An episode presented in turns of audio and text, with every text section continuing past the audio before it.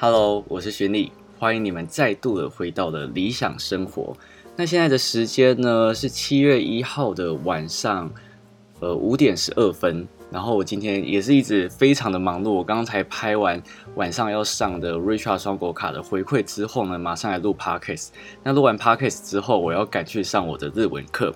好，那我就废话不多说，然后跟大家分享今天要来跟你们分享的优惠更改的内容。今天呢会有三个部分，三张信用卡的回馈更改内容。首先第一个呢是永丰的必备卡，接下来第二个是 Richard 的双狗卡。那接下来下一个呢是富邦 J 卡，那这三张信用卡呢，在七月一号的时候同时更改了他们的回馈，也就是他们的回馈呢，其实在六月三十号以前呢都已经有公告了。所以其实我最近这几天非常非常的忙碌，就是一直在收集各种不一样的资讯，然后又加上最近又有振兴券，所以很多问题就接踵而来，所以导致我最近。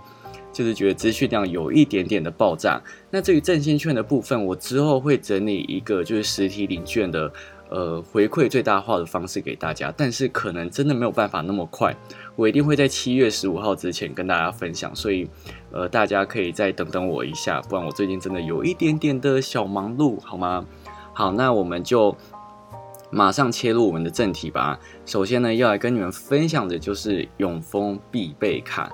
那永丰必备卡，它其实是下半年一张蛮新的卡片，就是它的回馈。其实如果说它在刚出的时候啊，如果说你今天财力有一点点雄厚，就是你很喜欢换外币的话，它的外币啊满足一定条件，回馈就会非常的高。但其实这张信用卡刚推出的时候，对我来讲并没有太大的吸引力，因为我自己的外币都是放在 Richard，所以其实我没有放在永丰，而且。那个时候他就说要放到二十万，我就觉得有点太多，所以我其实是没有申办这张信用卡的。但是呢，他在下半年推出的优惠真的是不得了。就是呢，前阵子上一篇不是有跟大家分享过玉山优贝尔的回馈调降吗？那很多人就会在想说啊，怎么办？我的行动支付我应该申办哪张信用卡才好呢？这时候救星就来到，就是我们的永丰必备卡。那我先跟大家分享一下它的基本优惠是什么好了。它呢是有分三个等级的。假如说你今天一毛外币都没有存的话呢，它在国内是一趴，海外是两趴的现金回馈无上限。那如果说呢，你今天有存的外币，外币等值呢达到八万块的话，你会来到了等级二。那它呢有一个名字叫做董会。那董会的回馈呢，就是国内两趴，海外三趴的现金回馈。那董会的等级呢，就是国内两趴，海外三趴的现金回馈。那其中加码的一趴呢，每个月的回馈上限是一千五百元，所以你可以刷到十五万。另外呢，它还有一个特选加码，就是它在国外消费，或者是你利用行动支付消费，都可以再额外享有五趴的现金回馈。那它的每个月回馈上限呢是六百元，所以你可以刷到一万二。所以呢，意思就是说，你今天如果用行动支付啊，或者是你今天去国外玩，国内最高是七趴，海外最高是八趴的现金回馈。那董会的这个等级，就是你要有存等值的外币达到台币八万块，它才可以开启这个董会的等级。那如果说你今天财力雄厚的话呢，等值外币存台币二十万的话，就会变成等级三，也就是超会的等级。那这个超会呢，它就是国内会有三趴，海外会有四趴。那其中加码的两趴呢，每个月的回馈上限是一千五百块，所以你可以刷到七万五。那超会的等级呢，一样会有特选加码，就是你今天在国外消费或者是行动支付，都可以再额外加码五趴的现金回馈。那每个月上限呢，一样是六百块，可以，所以呢，可以刷到一万二。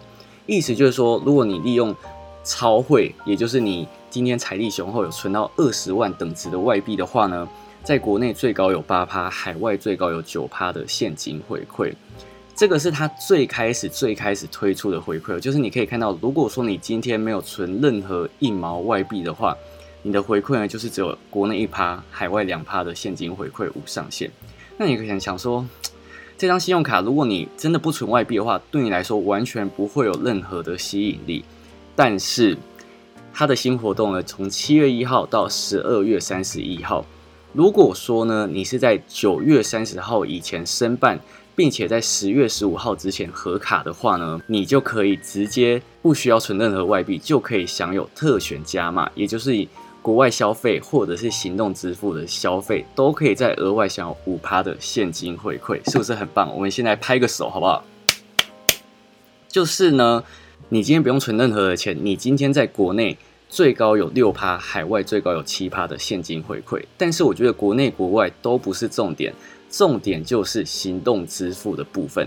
那它的行动支付有哪一些呢？它的行动支付有接口、Line Pay、Apple Pay、Google Pay、神送 Pay、Gami Pay 跟 Phoebe Pay 这几个行动支付。那它的行动支付五趴的加码呢，一样每个月上限是六百块，所以你可以刷到一万二。所以我觉得啊，就是你今天不用存任何外币，可以在行动支付享有六趴，其实是一件非常非常吸引人的事情哎。就是你看哦，现在的 U 贝尔回馈调降了嘛，所以如果 U 贝尔你想要绑定行动支付消费的话，可能就只有三点八趴，所以其实不是那么的高。就算你今天在超商消费，也只有五趴而已。但是永丰必备卡呢，你今天只要在九月三十号以前进件，然后在十月十五号核卡的话，就可以在行动支付上面享有六趴的现金回馈，而且每个月你可以刷到一万两千块，其实是很不错的哦。那永丰必备卡这张信用卡呢，本身就是一张双币卡，所以呢，你可以自己去选择你想要诶台币配美金、台币配欧元，或者台币配日币等等的，你可以自己去选择。所以它其实在国外消费也是一个不错的选择。所以我觉得这一张信用卡真的是在下半年一定是一张异军异军突起的信用卡。那它这一张信用卡呢，本身是没有什么手刷礼的，所以如果说你想要诶办。永丰信用卡拿到最高的回馈的话，我会建议你可以先从永丰 JCB 开始申办。永丰 JCB 你不要小看它哦，它今天在网购啊也有六趴的现金回馈哦，是不是想说，哎，之前怎么都没发现这张信用卡呢？因为你没有追踪我，好不好？所以如果说，哎，你想要让你手刷礼最大化的话，你可以先申办 JCB 啊，或者是永丰保配卡，就是保费的那一类专用信用卡，就是你可以这样申办之后，你才可以让你的回馈最大化。好，那接下来呢，我们紧接着就来跟大家分享昨天才公告的 Richard 双狗卡。如果说呢，你有在昨天公告的时候马上看它的条文的话，你一定会生气，因为它条文超级无敌霹雳的复杂。老实说，它昨天条文一出来的时候，我在看的时候，我就想说，这到底是搞什么东西？就是它条文列的超复杂，我从来没看过台新这么麻烦，然后。果不其然，很多呃网友啊，或者是观众就马上在骂说：“台新，拜托你不要再玩文字游戏了，好不好？”它真的很复杂。但是我今天跟大家介绍，就是简化过后，我自己已经消化完、研究完之后的东西。首先呢，就是 GoGo 卡的部分，它呢在一般通路有一趴，指定通路有三趴的现金回馈。你没有听错，就是呢它的基本回馈是往下修的。那在它加码二点五帕的部分呢，每个月的上限是五百元。接下来呢，我觉得要来介绍就是它这一次改革最厉害的地方，就是如果说你今天有行动支付，或者是你今天周六要在网络上面消费的话，可以享有六趴的现金回馈。那这六趴的现金回馈是从原本的指定通路上面的三趴，再额外加码三趴的现金回馈。那它这加码的三趴呢？每一季听好是每一季的回馈上限是五百块，所以你一季呢可以刷差不多一万六千六百六十六块左右。这样，但是你这样平均下来，你每个月差不多都只有五百块的扣打可以刷。那它的行动支付呢是包含了 Line Pay 接口、拍钱包、卡得利钱包。而如果说你今天要在周六消费，想要拿到这六趴的话，它是有指定平台的哦，像是 Momo、虾皮或者是 PC Home。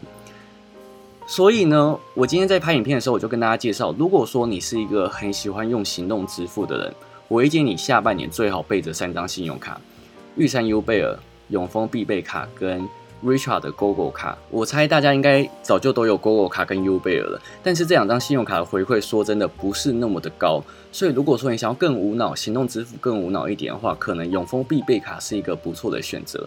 但是下半年的行动支付的信用卡。绝对有这三张跑不掉，绝对。因为 U 贝尔虽然说它回馈调降，但是它在行动支付或者是网购上面都是一个不错的选择。那 GoGo 卡这一次回馈一改之后啊，它的行动支付或者是网购其实也是有优势的。那永丰必备卡就不用讲，就是它的行动支付就是很强，好不好？好，跟大家分享完 GoGo 卡之后呢，我们就直接来跟大家分享 FlyGo 卡的部分啦。哦，对了，在于他们的回馈时间啊，他们的回馈都是到十二月三十一号。至于起始日呢，每个人都不一样。那至于为什么每个人都不一样，我后面再跟大家说明。Figo 卡的部分呢，它在国内有一趴，海外有三趴的现金回馈无上限。它就是把原本国内一点二变成一趴，然后海外二点八变成三趴，所以意思是东挖西补的感觉啦。然后呢，另外一个。比较厉害的改革就是，它在指定的航旅呢，可以享有三趴的现金回馈无上限。那这个指定的航旅是什么呢？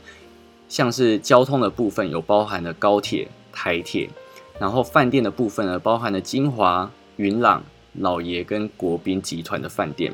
接着在航空的部分呢，有华航、长龙、国泰、日航以及新宇航空。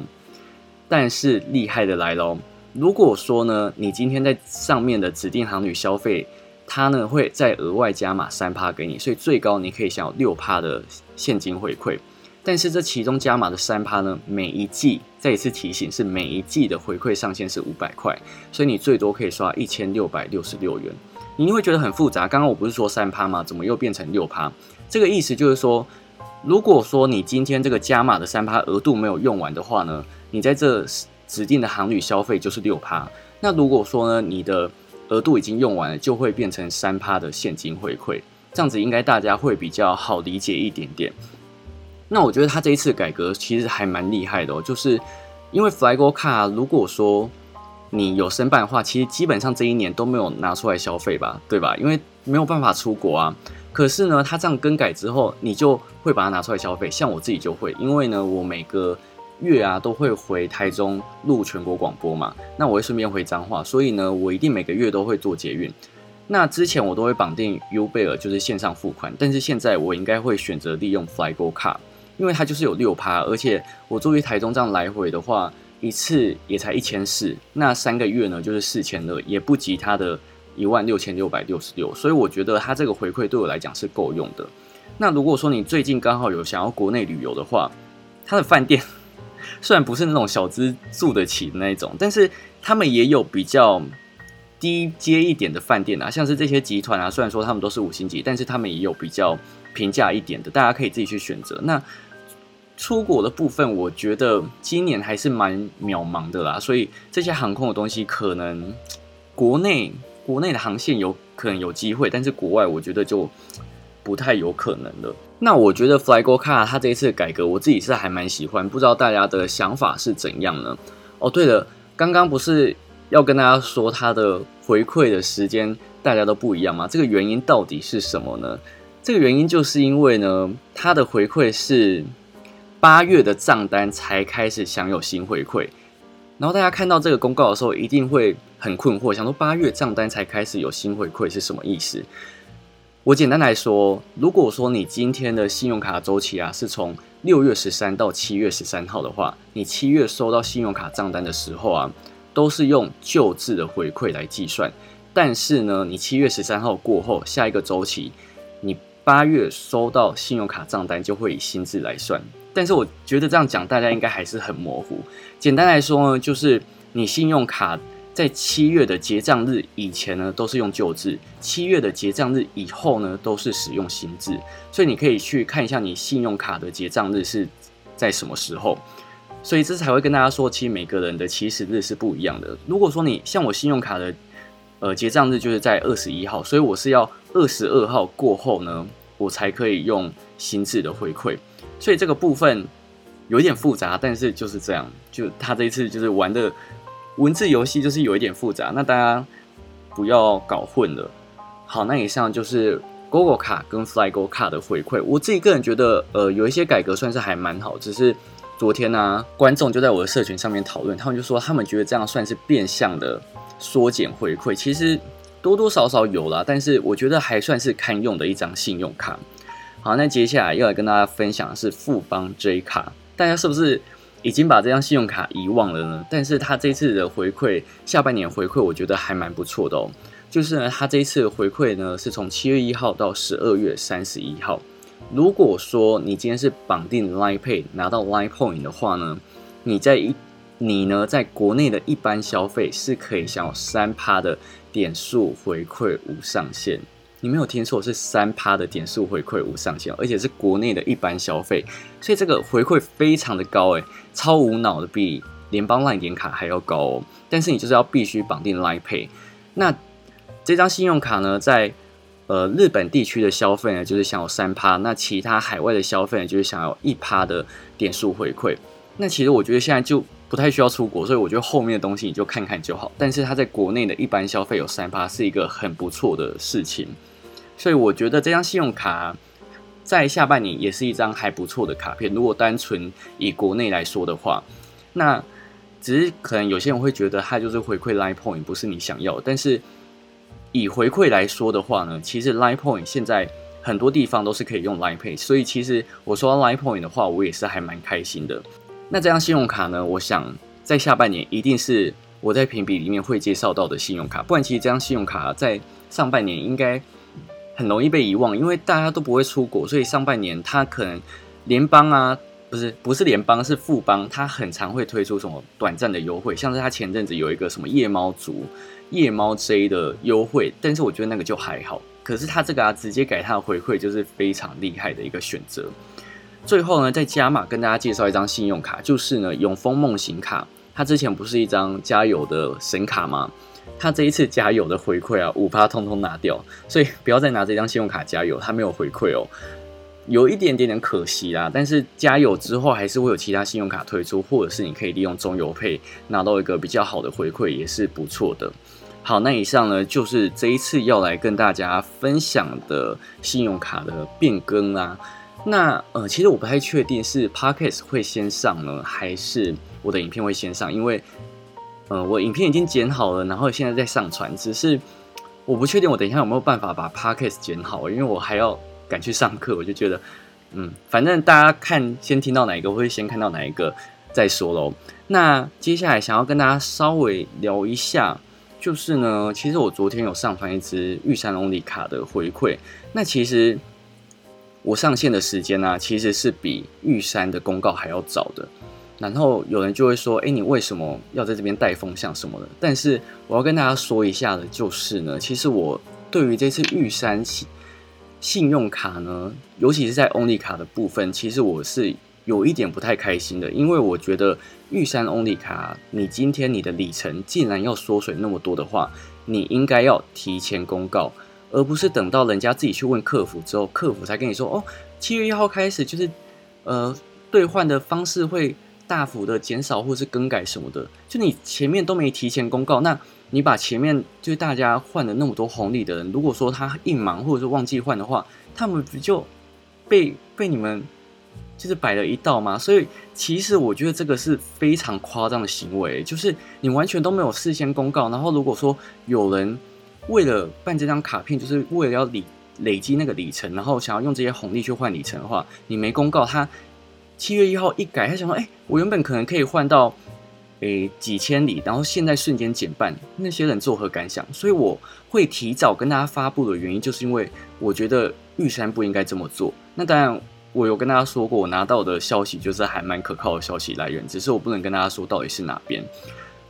所以呢，嗯，我觉得玉山对于这次的改革，我其实不是那么的开心，不是那么的乐见。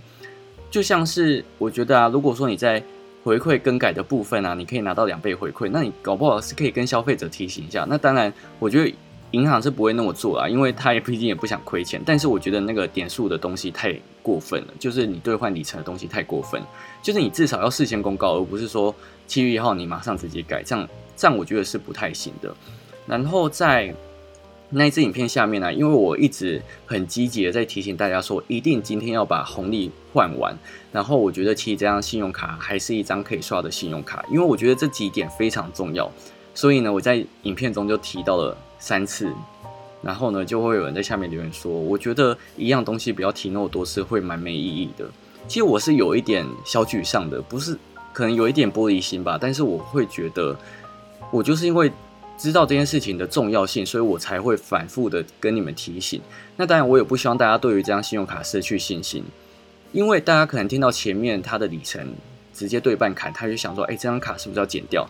但我又很怕这件事情发生，所以我就要提醒他们说，你对这张卡还是要保持信心。所以我在影片中就是来来回回可能讲了三次吧。那其实我自己个人也没有料想到这件事情，就是我没有想到大家会觉得这种提醒是没有意义的。所以老实说，我有点心寒呢，就是我把。大家会觉得我的苦口婆心是没有意义，而且还很多人暗赞了。我想，嗯，好吧，那下次我就讲一次就好了。那如果你觉得很重要，那你就快点去换。那如果你觉得不重要，那就算了。嗯，就是这样。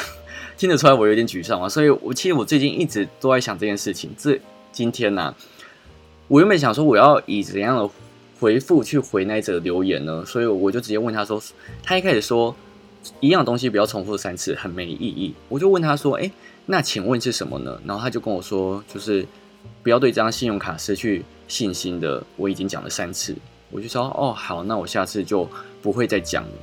我也是有在听观众意见，就是我觉得这种东西，就算我觉得很重要，那你们可能觉得不重要。所以，呃，如果你们觉得看我的影片会觉得很没意义的话，其实我觉得我还蛮失望的。那老实说，我最近啊有有一点被古白影响，就是。我内心一直有一句话，就是说我已经就是免费帮大家整理了，你们这些免费仔到底想要奢求什么呢？就是其实我内心里面就一直有这个声音，我想说我已经很努力的在帮大家整理，而且其实这些资讯非常的庞杂。